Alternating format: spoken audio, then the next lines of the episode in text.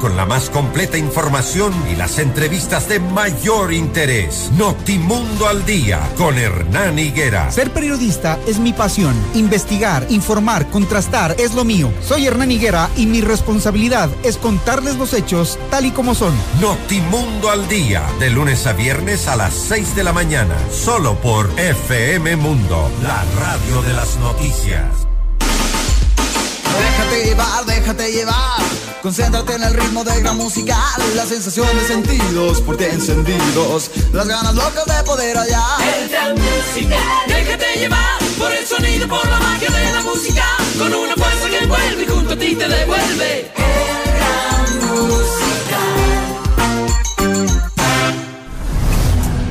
Temas muy interesantes. Cada mañana en el Gran Musical. Esta es la entrevista de Ernesto Novoa. Hoy con... Hoy dialogamos en el estudio con el doctor Juan Carlos Solines, analista político y especialista en temas de comunicación. Hoy eh, entramos a analizar el tema libertad de expresión y responsabilidad de los medios de comunicación. Doctor Solines, muy agradecido por su presencia en los estudios de FM Mundo. Muchas Bienvenido. gracias, muchas gracias Ernesto. Un saludo a toda la audiencia de FM Mundo. Un gusto estar aquí. Entremos entonces sobre el tema. ¿Qué se entiende por la libertad de expresión en el periodismo, doctor Solines? Bueno, la libertad de expresión no solamente en el periodismo, sino en general es un derecho humano fundamental reconocido globalmente como uno de los derechos fundamentales de las personas, que evidentemente es ejercido por periodistas y medios de comunicación y cuyo único límite, a diferencia de lo que muchos piensan, porque pienso que la, la cadena del presidente de anteanoche eh, confundió muchos conceptos cuando hablaba de, de, no libertad, sino libertinaje, de expresión, o cuando decía que hay un abuso del derecho de, de libertad de expresión. Eh, no, no existen abusos ni libertinajes de la libertad de expresión al ser un, un derecho humano fundamental. Lo un, la única, el único límite que existe es lo que se denomina la responsabilidad ulterior. Es decir, yo puedo decir, opinar, difundir lo que yo a bien tenga, siempre y cuando me haga cargo de eso. Ahora, claro, ¿qué es la libertad de expresión con responsabilidad? Es lo que usted acaba de decir en la parte final, doctor. Tiene que tener los argumentos y la base, ¿no? Es decir, los documentos para poder usted emitir esa información. Efectivamente, es decir, el periodismo responsable, que ya, más, está más sujeto a, los códigos de la ética periodística, eh, el periodismo responsable tiene que contrastar, tiene que verificar fuentes, tiene que, es decir, no puede agarrar cualquier información que le pasen. Pero, por ejemplo, si eso traspolamos a un ciudadano común y corriente hoy en día, con las redes sociales, Ernesto, los ciudadanos que antes éramos simples consumidores de información, ahora nos hemos convertido en productores permanentes de contenidos y de información y de opiniones. Estamos todo el tiempo publicando en redes sociales que son de alcance global, estamos publicando opinión, estamos circulando información. Entonces, claro, el, ciudadano que no es periodista puede también hacer ejercicio de la libertad de expresión e igual tiene responsabilidad de lo que difunde o de lo que opina. Pero el periodista, el medio de comunicación, tiene unos deberes adicionales, porque es un profesional de la comunicación, entonces tiene estos deberes adicionales de contrastar, de, pedir, digamos, opiniones eh, diversas, de verificar las fuentes, pero no deja de eh, aplicarse el mismo principio. Es decir, el único límite a la libertad de expresión es la responsabilidad ulterior. Doctor Solines, ¿qué importancia tiene la libertad de expresión y de información en los medios de comunicación hoy en día en nuestro país? Bueno, yo pienso que la, la libertad de expresión y eh, los periodistas y medios que son un intermediario entre los hechos y la información y el ciudadano eh, es eh, fundamental, sobre todo en una sociedad como la de hoy, hiperinformada, eh, además donde se exige cada vez más transparencia. la libertad de expresión es la que permite que el ciudadano conozca lo que está pasando sin filtros. puede haber de por medio opiniones, pero tiene que presentarse la información en toda su extensión para que el ciudadano pueda sacar sus conclusiones, pueda hacerse de un criterio, pueda ser parte de, lo que significa eh, la conducción de un gobierno, de un Estado, en donde la participación ciudadana es fundamental. Entonces, pienso que los medios de comunicación y los periodistas cumplen una tarea tan importante que de ninguna forma y bajo ningún aspecto puede ser interferida ni puede ser restringida, ni puede ser limitada bajo ningún pretexto, como por ejemplo catalogar a un periodista o a un medio como bueno o malo. Eh, pienso que eh, parte de la, de la situación que vivimos durante mucho tiempo fue justamente ese, la estigmatización de la prensa y de los periodistas. Doctor Solines, ¿le podría dar a conocer a nuestra audiencia qué indica la Declaración de Principios sobre Libertad de Expresión? Bueno, es un, un documento eh, fundamental que rige, digamos, el ejercicio de este derecho fundamental.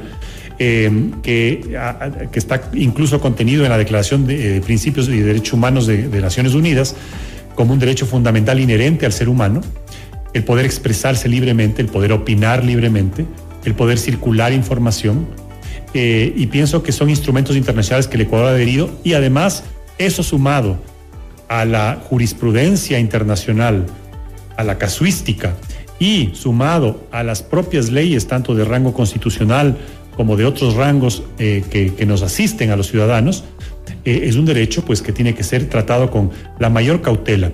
Y pienso que el presidente de la República, tal vez al fragor de los hechos, al fragor de la crisis que enfrenta el día de hoy, eh, no ha sabido claramente transmitirlos, porque cuando él dice terroristas de, de, medios de comunicación, no son periodistas, sino los da calificativos, o, cuando se habla incluso de las formas, ¿no?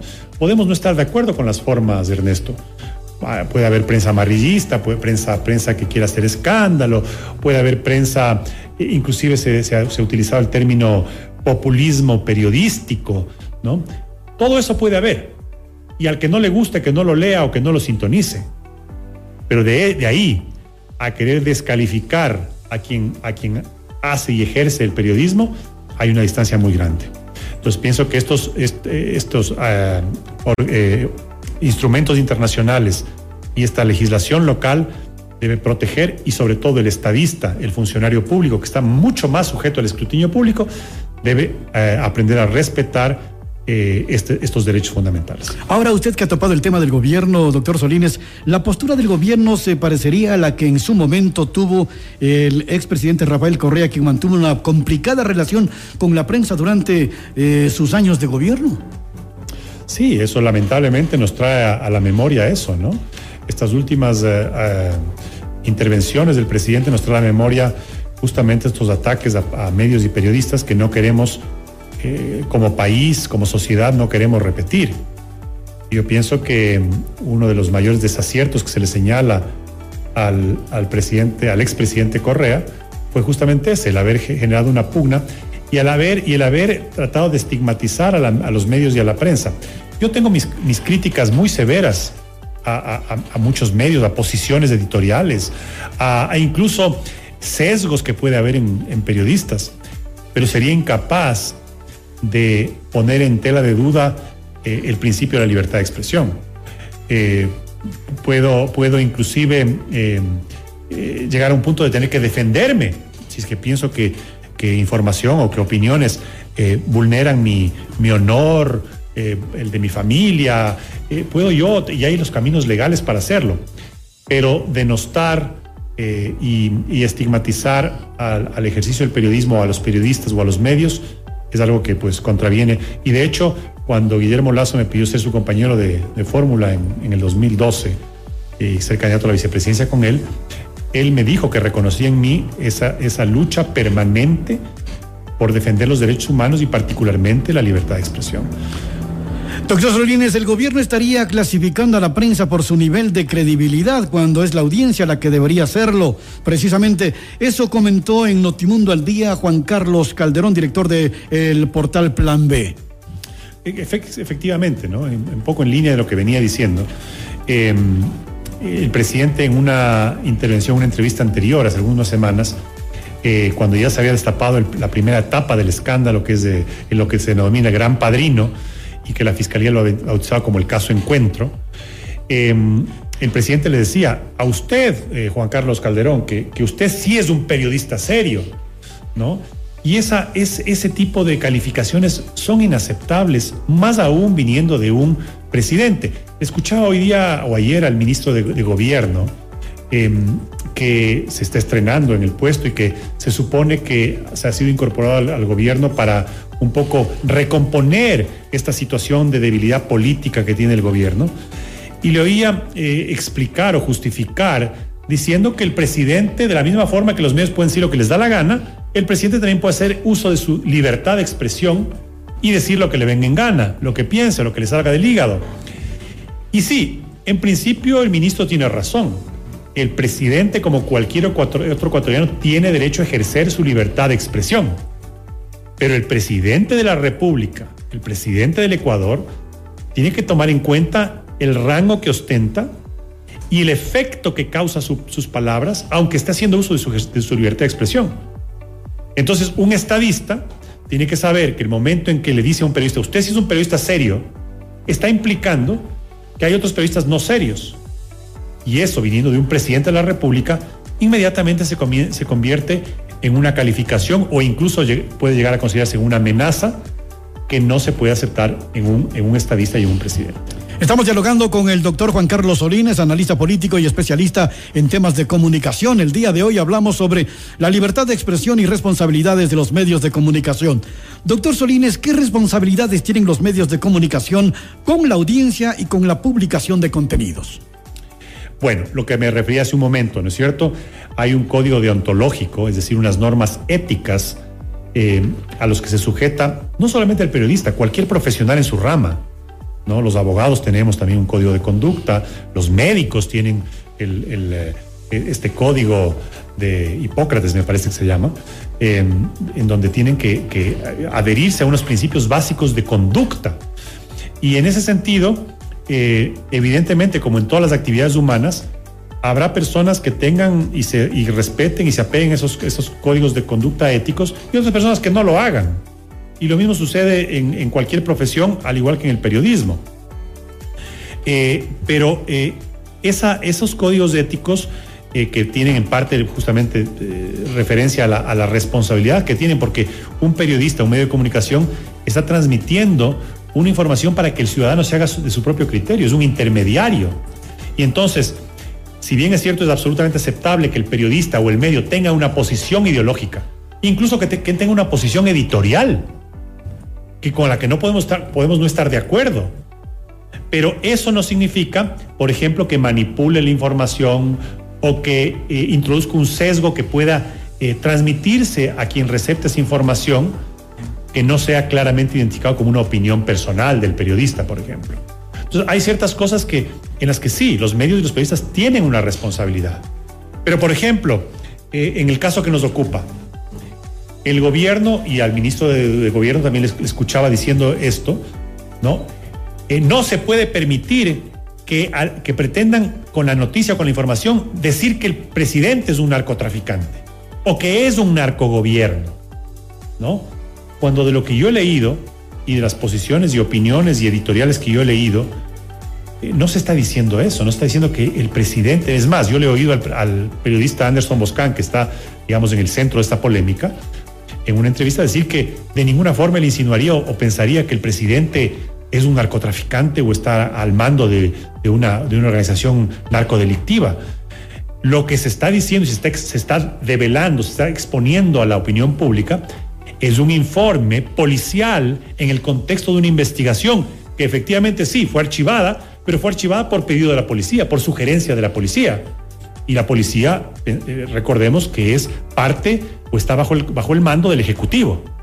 Entonces, una investigación que tiene una transcripción de una serie de llamadas de una persona que se dice muy cercana al gobierno, que tiene relaciones con el cuñado del presidente, que conversa con el cuñado del presidente y que también es investigado por conexiones con el narcotráfico, es una situación sumamente delicada para un gobierno. Entonces el presidente de la República no debería decir yo no puedo permitir que se me llame a mí narcotraficante o que me, se me insinúe. No, porque nadie lo está haciendo.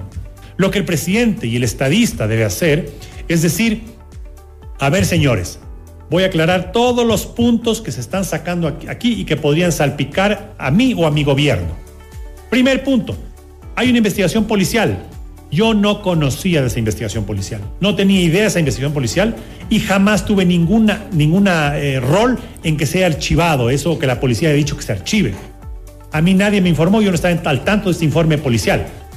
Entonces el presidente comienza a aclarar con transparencia una situación. Ah, que mi, no puede salir una cadena a decir, mi, cuñado ha, pecado de suspicaz, de, de, falta de suspicacia. No, tiene que decir, estoy diciéndole a mi cuñado que tiene que salir a dar la cara y explicar todos y cada uno de los vínculos que tuvo y qué tipo de conversación tuvo con el señor Cherres.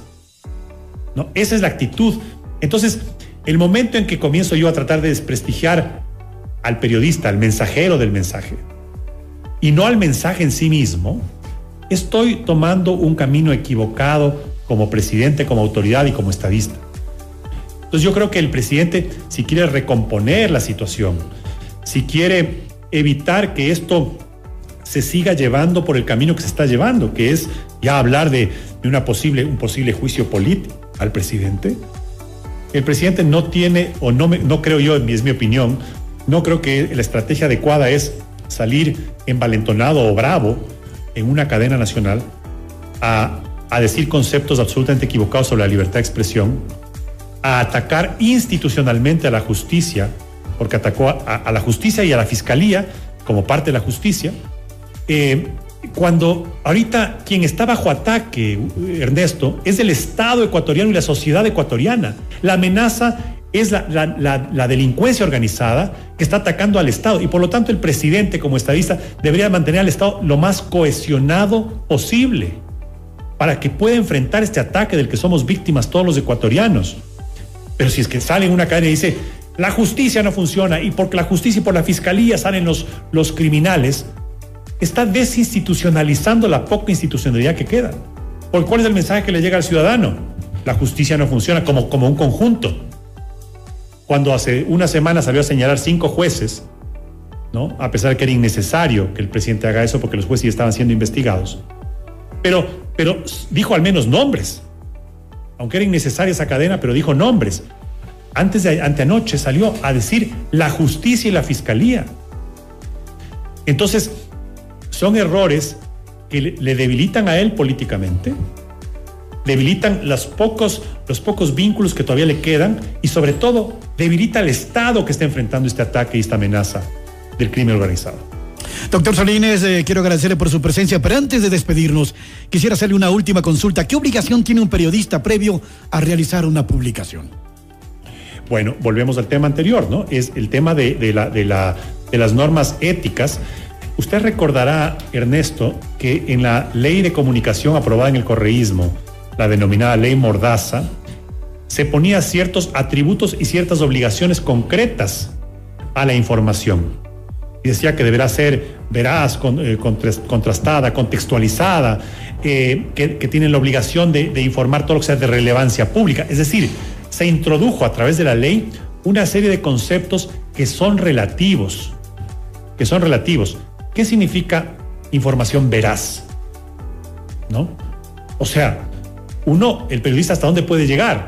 ¿Hasta dónde, hasta dónde le, exige la ética periodística que llegue? Contrastar, verificar fuentes, ver que no esté difundiendo una noticia falsa, que no tenga una firma de responsabilidad, eh, puede indagar, eh, puede pedir opiniones a terceros, puede llamar a profesionales, puede tomar todas las medidas, y en eso consiste la responsabilidad del periodista, para saber que lo que está trasladando a su audiencia eh, ha sido o ha pasado un filtro, que no es que simplemente retuitea o... Antes de la publicación. Antes de la publicación. Una vez que si es que es, por ejemplo, un trabajo de investigación periodística, eh, igualmente, verificar, por ejemplo, que eh, un informe al que yo tengo acceso sea realmente un informe que no ha sido mutilado, que, está completo, que no ha sido forjado. Eh, es decir, eh, no puedo yo, porque me llega algo, decir, ah, yo lo transmito inmediatamente porque es de interés, porque es de interés, de interés público. Hay que hacer una serie de, de evaluaciones, de filtros, de contraste, pero luego, si es que yo después de hacer eso, llego a ciertas conclusiones en mi trabajo periodístico, eso es absolutamente legítimo. Entonces, ahora se critica y se dice, ¿cómo es posible que la posta, el medio que, difundió esta, este informe policial, cómo es posible que la, posta llegue a, concluir que, se puede, que, que hay vínculos del, del narcotráfico con el gobierno. Esa es una conclusión legítima de la posta. Puede estar equivocada, pero lo hace en base a un trabajo y una investigación periodística y se supone que lo hace en base a estas a estas, a estas comportamiento ético periodístico de contrastar, de verificar la fuente y una serie de cosas.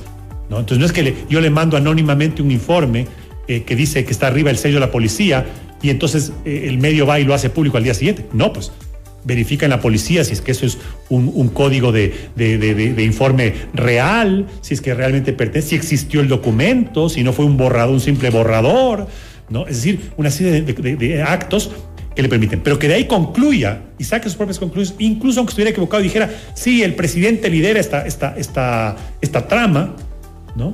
Tiene la libertad de hacerlo. Eso sí, tendrá que responder con responsabilidad por sus dichos, por sus conclusiones, por sus opiniones. Queremos agradecerle al doctor Juan Carlos Solines, analista político y especialista en temas de comunicación que nos ha acompañado esta mañana. Muy importante es el punto de vista del doctor sobre la libertad de expresión y responsabilidad de los medios de comunicación. Doctor Solines, muy agradecido por su presencia en los estudios de FM Mundo esta mañana. Gracias, Ernesto. Un gusto. Buenos días, doctor. Gracias.